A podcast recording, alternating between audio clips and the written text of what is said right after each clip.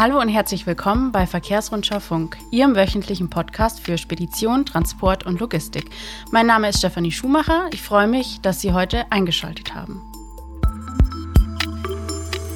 Ähm, Sie haben mich noch nicht gehört bisher. Ich moderiere den Podcast heute zum ersten Mal, aber ich habe einen erfahrenen Kollegen an meiner Seite, den Fabian Fehrmann. Hallo. Hi. Hi, Steffi. Ähm, ja, Stefanie Schumacher. Sie, ja, deinen Namen kennt man noch nicht hier im Podcast. Das ist dein allererster, glaube ich, ne? Ist mein allererster. Genau. Äh, Stefanie Schumacher ähm, verantwortet bei uns den, den Online-News-Bereich. Head of News wird sie intern genannt. Ja, also alles, was im Online-Bereich stattfindet. Ähm, machst du. Du hast hier und da auch immer mal wieder im Nachrichtenbereich mit dem Podcast zu tun, aber moderiert hast du ihn noch nie. Genau. Das darfst du heute. genau. Ja, und damit würde ich auch gleich zum Thema kommen. Gerne. Ähm, du bist ja auch im Test- und Technikbereich bei uns tätig und du hast mal wieder einen interessanten Test hinter dir. Und ja, erzähl mhm. uns doch mal, was du da so getrieben hast. Genau. Ähm, ich mache ja bei uns gerne die alternativen Antriebe. Also das heißt alle Fahrzeuge, die jetzt nicht unbedingt mit dem Dieselmotor unterwegs sind.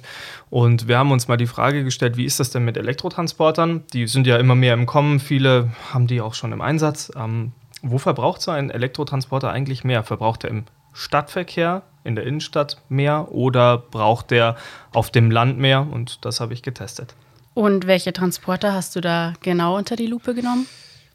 Ähm, ich hatte im zeitlichen Abstand von ein paar Wochen, muss ich dazu sagen, zwei E-Transits von Ford.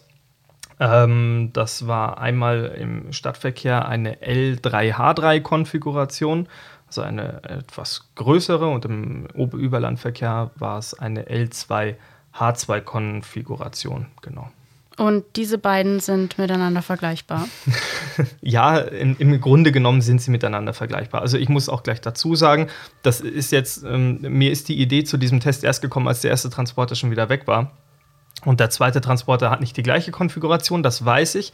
Auch die tagesaktuellen Bedingungen waren ein bisschen anders, als wir die Landrunde gefahren haben. Das haben wir zuerst gemacht, also mit dem kleineren Transporter. Ähm, da war es wärmer. Ähm, da, und als ich die Stadtrunde gemacht habe, da war es ein bisschen kühler draußen. Also das heißt, da mussten die Batterien auch ein bisschen aufgeheizt werden. Das verfälscht die Werte, das wissen wir. Worum es mir in diesem Podcast geht, ist so eine generelle Einschätzung, wo es denn tendenziell weniger Verbrauch gibt im Stadt- oder im Landverkehr. Äh, genau, in diesem Sinne, ja, sie sind grob miteinander vergleichbar. Okay, schön. Und ähm, wie sehen denn solche Testrunden genau aus?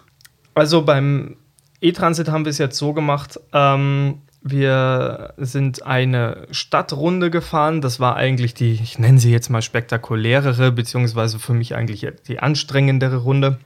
Ich bin an einem Freitag in den Münchner Stadtverkehr gefahren und hatte mir da eine Route festgelegt.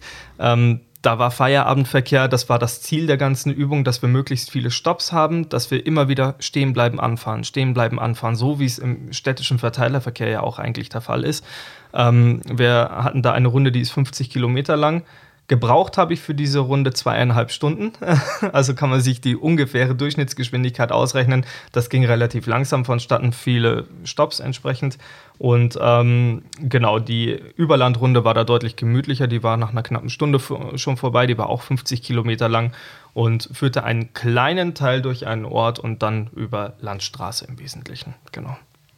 Und dein Fazit, also wer hat mehr verbraucht, der Transporter in der Stadt oder der über Land? Also man muss da vorher noch dazu sagen, ähm, die Transporter ähm, waren gleich ausgeladen. Das wollte ich vorher noch ergänzen, weil das ist natürlich ganz wichtig, dass man dann zumindest mit dem gleichen Gewicht fährt, wenn man schon nicht die gleiche Konfiguration hat.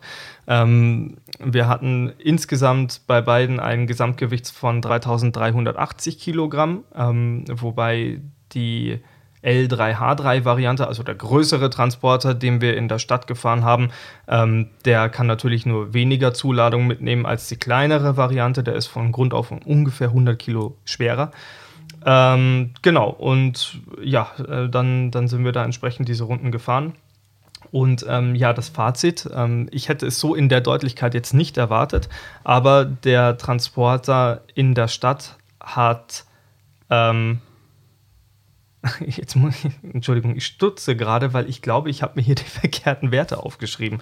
Ähm, der, der Transporter im Überlandverkehr hat 26,5 Kilowattstunden auf 100 Kilometer verbraucht und der Transporter im Stadtverkehr hat 36, also 10 Kilowattstunden mehr verbraucht. Ich habe tatsächlich einfach falsch rum die Werte aufgeschrieben. Entschuldigung, deswegen war ich gerade ähm, etwas verwirrt. Also, um das äh, kurz zu sagen, im Stadtverkehr war der Verbrauch erheblich größer als im Überlandverkehr. Ähm, genau, das kann unter anderem auch mit den äußeren Bedingungen zusammengehängen zusammengehangen haben. Ja, ich wollte dich gerade fragen, ja. woran das denn liegen könnte. Das hat mehrere Gründe, die wir ausgemacht haben. Also einmal klar die äußeren Bedingungen. Es war kühler, als wir die Stadtrunde gedreht haben. Deshalb müssen die Batterien, die werden ja immer auf ein Temperaturfenster von ungefähr 20 Grad aufgeheizt, damit die ordentlich funktionieren. Das muss der Transporter natürlich am Anfang der Fahrt machen. Da geht Energie verloren dabei. Die generellen Bedingungen waren bei beiden Tests gleich. Also wir sind nicht im Eco-Modus gefahren, sondern im Normalmodus, wie es die meisten Fahrer höchstwahrscheinlich auch machen würden. Äh, wir haben die Rekuperation genutzt, ähm, die der Transporter von Ford eigentlich immer automatisiert freigibt. Sobald man auf die Bremse tritt, wird auch die erste Rekuperation, Rekuperationsstufe ja, aktiviert. Deswegen, ähm, da haben wir im Endeffekt nichts anders gemacht. Also wir hatten einmal die äußeren Bedingungen, aber was, glaube ich, im Wesentlichen ein Grund war, wir sind doch relativ gut beladen gewesen ähm, mit den Transportern und ähm, hatten beim Stadtverkehr immens viele Stops. Also diese Stops, wir haben fast 100 Mal stehen bleiben und wieder anfahren müssen. Ich glaube, 99 waren auf der Uhr hinterher. Und das braucht einfach Energie, immer wieder stehen zu bleiben, auch wenn du beim Rekuperieren wieder was zurückgewinnst. Ist es trotzdem so, dass du da halt ja, einfach, einfach ein bisschen was verlierst dabei. Und dann musst du wieder anfahren, diese Gesamtmaße von über drei Tonnen wieder in Bewegung bringen, dann äh, wieder runterbremsen, wieder in Bewegung bringen. Das kostet immens Energie, als wenn du jetzt mit einem Überlandtransporter einfach schön mit 80, 90 auf der Landstraße dahin dackelst und dann irgendwann zu Hause bist. Genau. Ja, dann würde ich auch schon zu meiner letzten und vielleicht wichtigsten Frage kommen, ja. nämlich wie es denn mit der Reichweite ausgesehen hat bei den beiden Tests. Also wir hatten ähm, bei den beiden E-Transits hatten wir ähm, im Prinzip dieselbe technische Konfiguration. Da war nur der Rahmen anders. Also das heißt, wir hatten beide Male eine Batterie mit 68 Kilowattstunden Kapazität. Wir haben einen Motor mit 184 PS. Ähm, wie gesagt, das Leergewicht ähm, unterschied sich leicht. Das Gesamtgewicht bei der Fahrt war aber gleich. Das heißt, so gesehen waren sie auch gerade was die Reichweite angeht eigentlich vergleichbar bei den gleichen technischen Voraussetzungen. Ähm, dadurch, dass wir im, im Stadtverkehr so viel mehr Energie verbraucht haben, sind wir da auf eine Reichweite von ungefähr 200 Kilometern gekommen. Im Überlandverkehr, wo wir deutlich weniger Energie verbraucht haben, sind wir bei einer Reichweite von ungefähr 240. Übrigens, das möchte ich lobend erwähnen an dieser Stelle, das deckt sich in etwa mit dem, was der Bordcomputer vom E-Transit ausspuckt. Der, das ist uns bei beiden Tests aufgefallen, arbeitet sehr genau an dem, was wir ausgerechnet haben. Ähm, das ist nicht immer so, deswegen möchte ich das lobend erwähnen.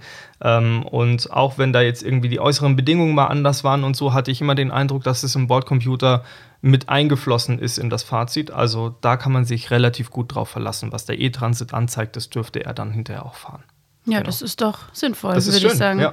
Das heißt, man könnte zusammenfassen, egal ob in der Stadt oder auf dem Land, äh, man kommt schon ein paar Kilometer. Ja mit so einem Elektrotransporter, aber ähm, naja, man sollte jetzt nicht allzu weit planen, würde ich sagen. Ja, oder mit Ladestops, aber ich glaube, viele Unternehmer, die im Stadtverkehr zum Beispiel unterwegs sind, da kommt es jetzt nicht auf den letzten Kilometer an. Ich meine, du siehst ja, ich habe für 50 Kilometer zweieinhalb Stunden gebraucht ähm, das, und ich habe nicht aus und ausladen und wieder einladen müssen. Ne? Ich bin einfach nur stehen geblieben.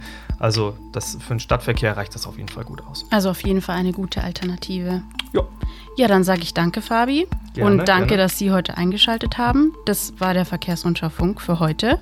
Wir hören uns nächste Woche. Also ob wir, das weiß ich noch nicht. war es so schlimm? Nein, war es nicht. Gut. War schön und äh, bleiben Sie gesund. Bis zum nächsten Mal.